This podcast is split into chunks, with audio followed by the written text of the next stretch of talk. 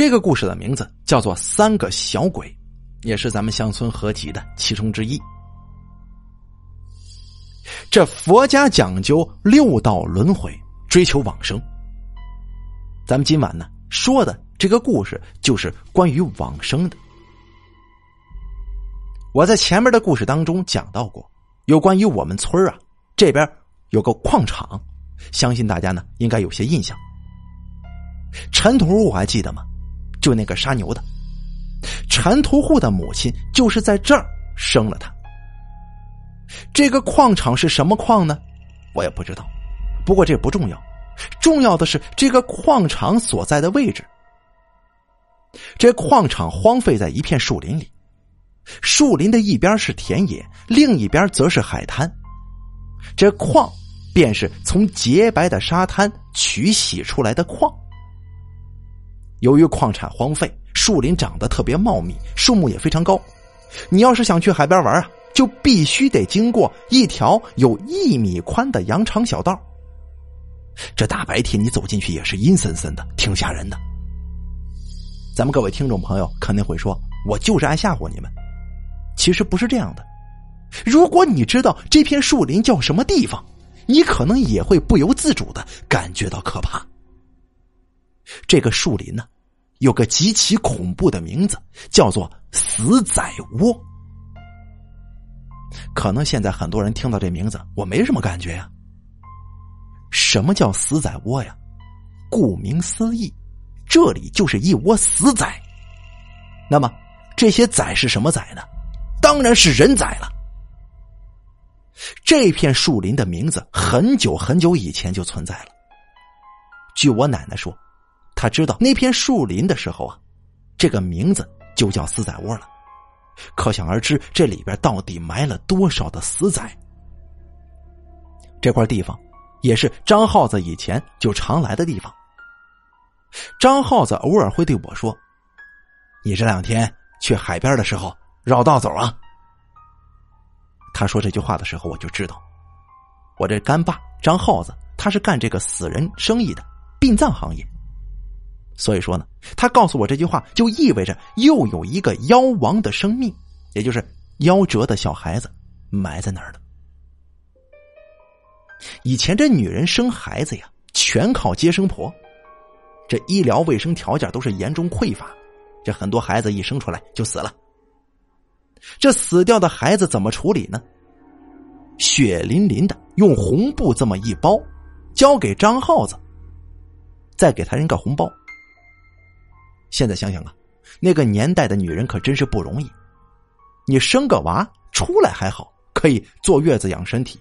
如果生不出来，或者说不幸夭折了，嘿，那你呀还是赶紧下地干活吧，就这么现实。死仔窝便是专门用来掩埋夭折婴儿的地方。当你踩在那片树林里，分分钟就可能踩在某个婴儿的尸体上，这恐怖的程度是非常高的。这地方平常人烟极少，里面的东西便会越来越猖狂，也越聚越多。这些东西并非鬼魂，而是一种可以食用的蜥蜴。这种蜥蜴呢，长有青色的皮，如果是雄性，这脖子的部分呢还会有红色的印记。此等生物穴居于沙土底下，会咬人的，但是没有什么毒性。它呢，不止肉质鲜美，而且还有大补的作用。这作为一个吃货，我说我不爱吃，你们信吗？我并非天生爱吃这个，那都是因为我那不靠谱的老爸呀。在我小时候，他去林里种树苗，每天呢都抓个十几条回来剁肉饼给我吃。我长大之后啊，就一直忘不了那个味儿，那叫一个鲜呐。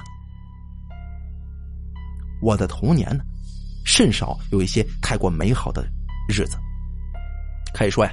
我都是因为寻找食物而浪费到一些呃早恋的机会啊，或者说出去干别的的机会。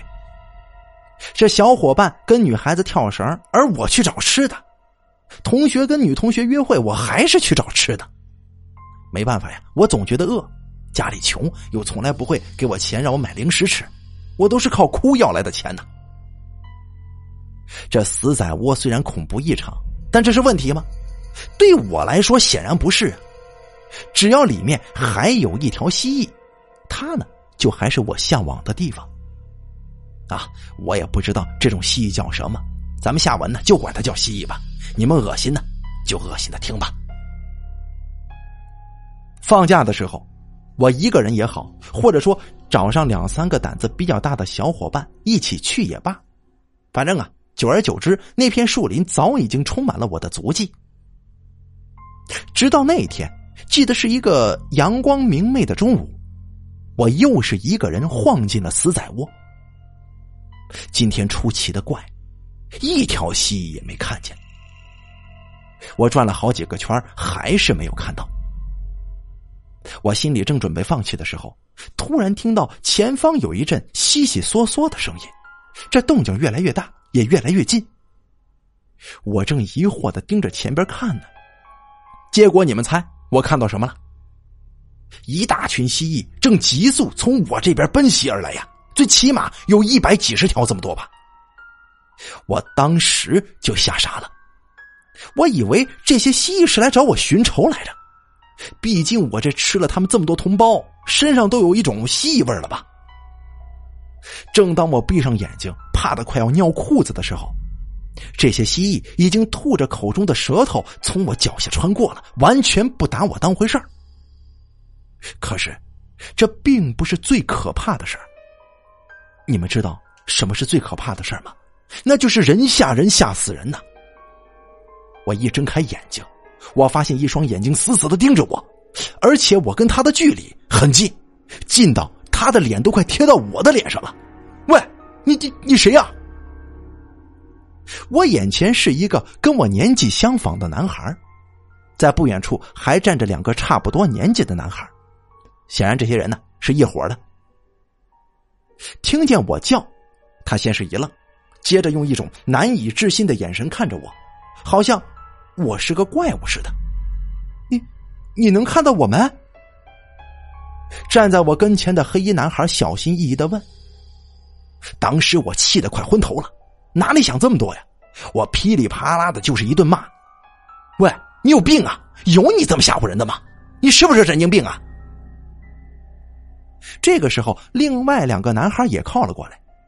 哟，坏了！我想他们是不是准备准备打我一顿呢？我刚才好像真的有点嚣张了，人家可是有三个人呢。喂，你们别过来！这这这可是我的地盘。你来这里干什么？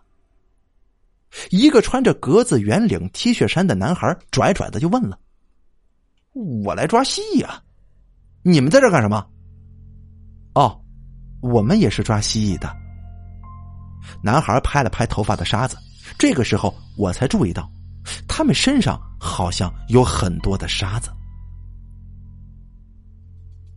抓蜥蜴身上有沙子，这是再正常不过的事这树林都是由沙滩演化而成的，所以里面都是软白色的沙子，而抓蜥蜴要趴在地下。挖开蜥蜴的洞穴，所以说这头发自然也是很容易沾到沙土。这些有力的证据让我相信，他们呢是真的来抓蜥蜴的。那既然大家都是来干这事儿的，那就一起吧，回去煮好了分他们一碗不就得了吗？人多力量也大。那那咱们一起抓吧，凑点米，去我家咱们煮粥喝行吗？我提议道。喂，你是哪个村的？我怎么没见过你呢？哦，你说我呀？喏，那边。我指着村里的方向，死仔窝靠着前海村跟我们村各站一边。哦，我们三个是前海村的。哦，怪不得我也没见过你们呢。那你们认不认识卖鸡的秋生啊？秋生，这不是，这不是那谁的老爸吗？村里卖鸡的有两户，说实在的，我认识他们，但是他们不知道我名字。怎么，你不认识吗？圆领的男孩失望的就说了：“哦，没关系了，吃完蜥蜴粥，我带你们去看看不就行了吗？我们村啊就有两家卖鸡的，一个是是那谁他爸，一个就是瘸手月了，这样总没错了吧？哦，那你得带我们去呀。是啊，肯定会带你们去的。不过有什么事情比吃还着急吗？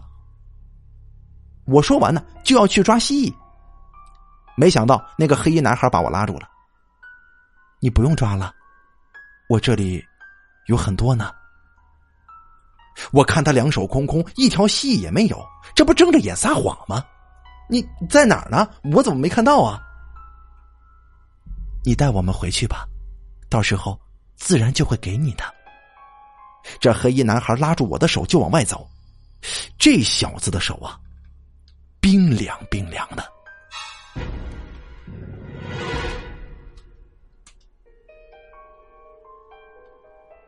我被拉住，与其说我是被拉的，还不如说我是被拖回村子的。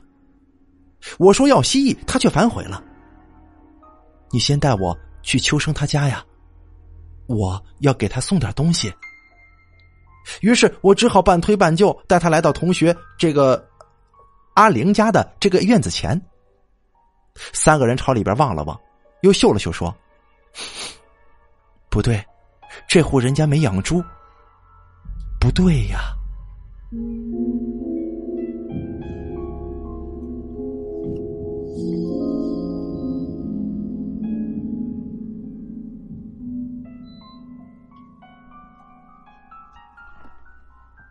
然后呢，他又让我带他们去另一个卖鸡的瘸手岳家里。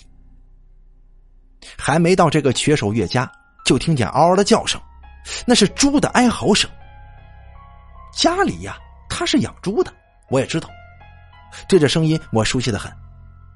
三个人听见猪叫，很是兴奋，竟然加快速度，甩掉了我，闯进了瘸手月的院子里。我吓了一跳啊！这瘸手月可不是一般人，他的家不能乱闯的。啊，咱们以后啊，再给大家讲一个关于瘸手月的故事，大家别着急。我是不敢进去啊，我就在外边朝他们喊了。喂，这这这曲守月的家不能乱闯，那人很凶的。我喊完之后，就在门口悄悄望。之前那个一直不说话的、穿着条纹衬衣的男孩，从院子里快步走到我面前。他身体一颤，接着嘴巴张的老大，双手摆成托举的状态。呃，他一口吐出一条蜥蜴，怎么整整吐了十条，捧在手心里呀？那些蜥蜴被黄色的不明粘稠的液体包裹着，一动也不动的躺在他的手心，不知死活呀！憋死我了！他突然笑了，他把手里的东西递给我，我没敢接，或者说，我当时已经吓懵了。见我不要，他把蜥蜴放在地上，谢谢你了，我走了。他冲我挥了挥手。我目送着他跑进瘸手月的院子里，地上的蜥蜴好像从沉睡当中苏醒了，纷纷四散逃开了。然而，这好奇心害死猫啊！即使是在如此恐怖的情况之下，我还是悄悄的探头看看院子里的情况。只见院子里面站着两个男人，一个是瘸手月，一个是我三叔。我三叔看着我鬼头鬼脑的站在院子门口，就朝我喊了：“小妖啊，我知道就是你，刚才鬼叫唤什么呢？过来，给你看看这刚生出来的三头小猪仔啊！”三头小猪仔，我带着疑惑慢慢的靠近了。只见猪栏里面有一只母猪，这母猪的旁边躺着三只小猪。一只颜色差不多是全黑的，一只好像是穿着格子衫那种花纹，另一只好像是穿着条纹衫。这这三个小男孩，三只小猪，这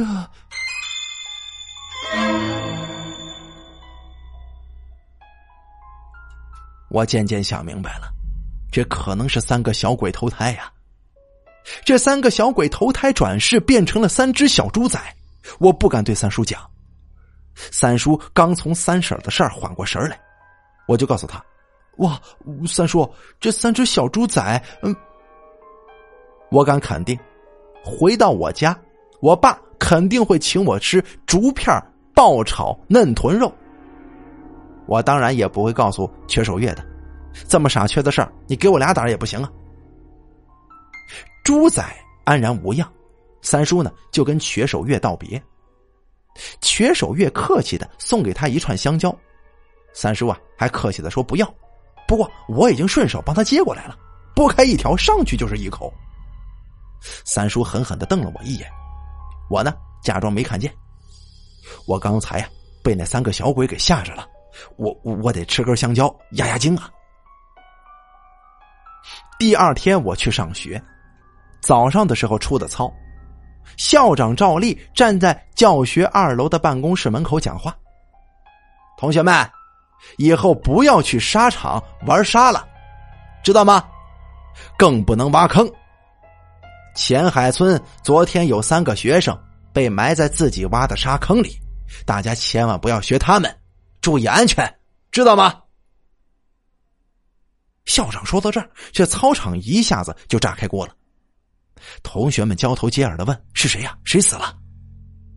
站在后面的一个同学上来问我：“喂，你知道是谁死了吗？”我想，我终于知道他们是谁了。为什么咱们要讲这个事儿呢？因为接下来的这个故事跟上面的这个三个小孩投胎的这个事儿啊。是相通的。这三个男孩在沙场自掘坟墓，掩埋了自己的躯体，也跟着埋葬了一个年轻母亲的灵魂。我不知道这个母亲到底是黑衣男孩的母亲，还是圆领 T 恤衫的男孩母亲，也或者说是条纹衬衣男孩的母亲。总之，她都是一个深爱自己孩子的母亲。咱们先来解释一下什么是沙场。沙场便是提供沙子的地方。这建房子嘛，需要洗沙，这些沙子便是沙滩上遗留下来的，厚度大概有十米之高。各村的村委会将这些沙场啊承包给个人开采，而这赚的钱我也不知道去哪儿了。这些沙场的纯人工取沙是没有机器的。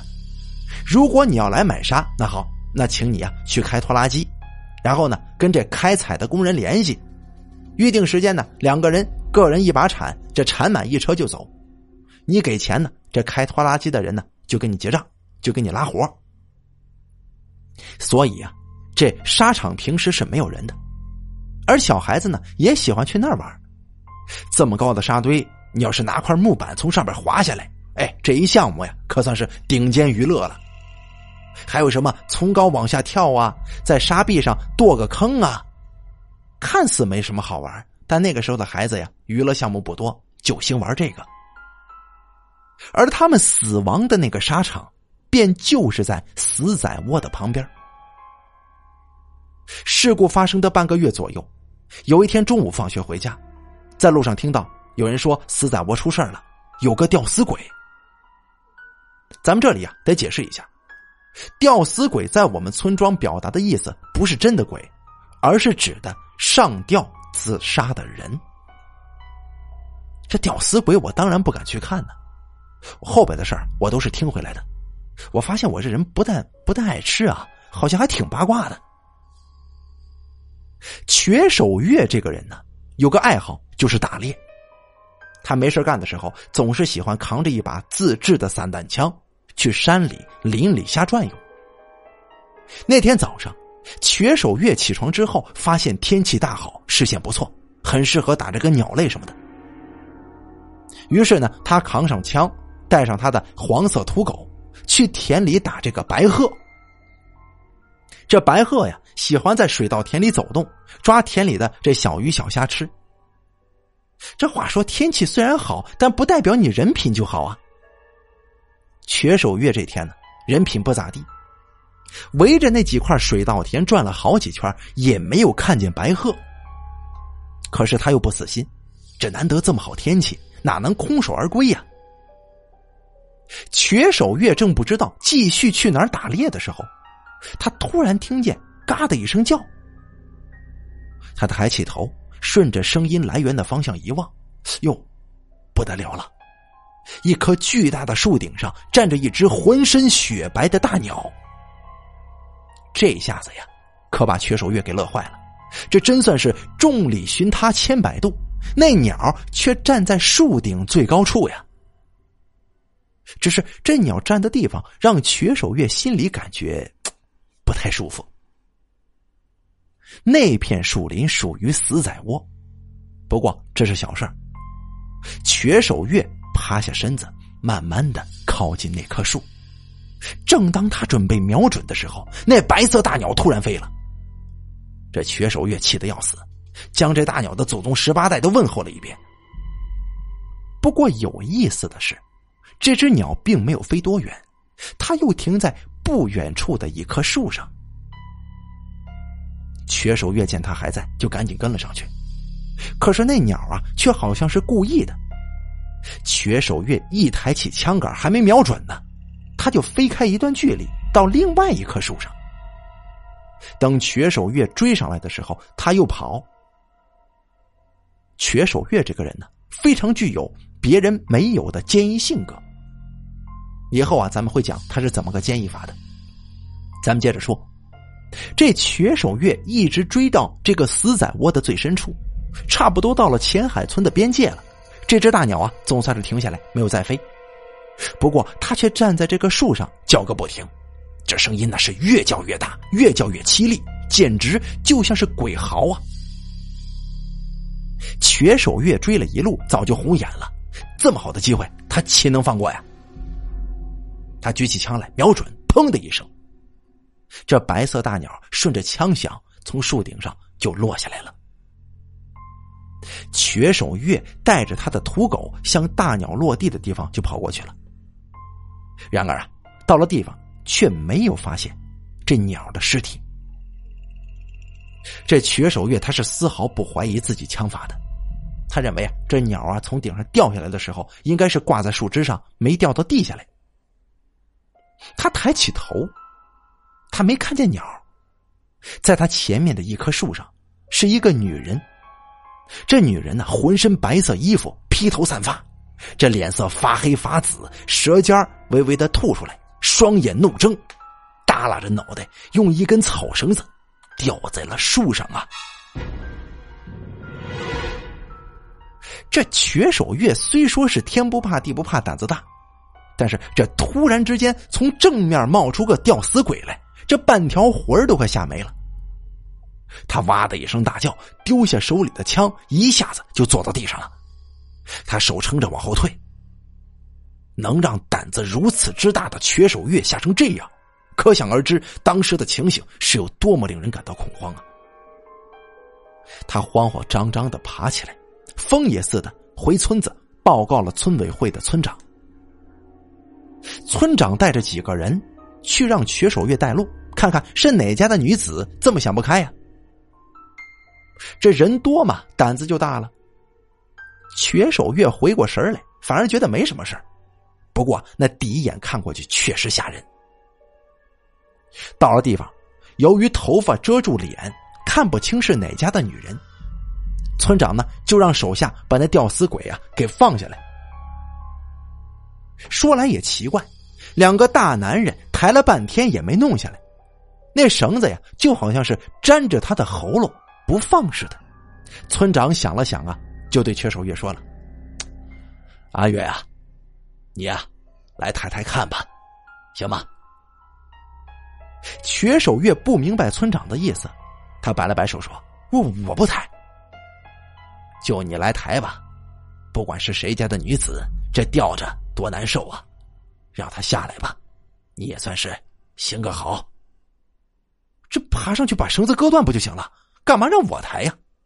哼，这事儿啊，还真得让你来抬呢。行了，你也别不干，我回去给你封个大红包了。切，这种晦气事儿，你应该让张耗子过来干呢。瘸手月嘴上这么说，不过听说有大红包拿，这抬一下又有什么关系啊？反正又不是自己把他杀的。行，我抬就我抬，下不为例啊。瘸手月走到吊死鬼的脚下，双手抱住吊死鬼的双腿，轻轻往上一抬，咦，这吊死鬼就下来了，还真是神奇的很呐。这瘸手月放下吊死鬼，心里顿时是七上八下的。怎么别人抬抬不下来，自己这一抬就抬下来了呢？经过村长仔细观察，判定这个女人并非是我们村里的人，于是呢，就派人去隔壁前海村找人来看看。结果对方一听说有女人吊死了，这肯定是阿冲他妈呀！怎么就这么想不开呢？人家就说了这么一句话。这吊死鬼被领走之后，瘸手月回到村委会，哎，人这村长啊没食言，果然给了他一个大红包。这瘸手月乐的是合不拢嘴，美滋滋的就回家了。当天晚上，瘸手月发了高烧了，嘴里一直迷迷糊糊的叫唤：“虫仔，虫仔！”这瘸手月的老婆吓得不行了，连夜去求医。可是，一直到第二天晚上，仍然高烧不见退。没办法，这又是求神拜佛，结果正好在庙里看见张耗子。张耗子听瘸手月的老婆讲述瘸手月的经历之后，就让他呀去找道公。这道公啊，也就是道士的意思。扎个小男孩到吊死鬼吊死的那棵树底下烧了。他喊什么，你就学他喊什么。但记住一点，你可千万别哭。中途呢，你不能让这火灭了，一定要烧干净再回来。第三天，瘸手月的老婆在这个树底下烧了个小纸人，就喊呢：“冲仔，冲仔！”本来烧的好好的，突然刮起一阵风，一下子就烧没了。瘸手月的老婆颤颤巍巍的回到家，发现她老公瘸手月在院子里洗澡呢。哟！你这是好了？好什么好啊！娘的，这睡一觉起来浑身是汗，洗个澡凉快点。瘸手月似乎不知道他已经昏睡了三天了。这瘸手月的老婆吓得哇的一声就哭起来了。我终于知道，那些死去的男孩，其中有一个叫阿冲，他妈妈那是受不了孩子的离世。觉得非常非常的痛苦，然后选择上吊自杀。这阿冲会不会是穿着条纹衬衣的那个呀？我觉得他挺适合这个名字的。好了，三个小鬼的故事，咱们就演播到这儿。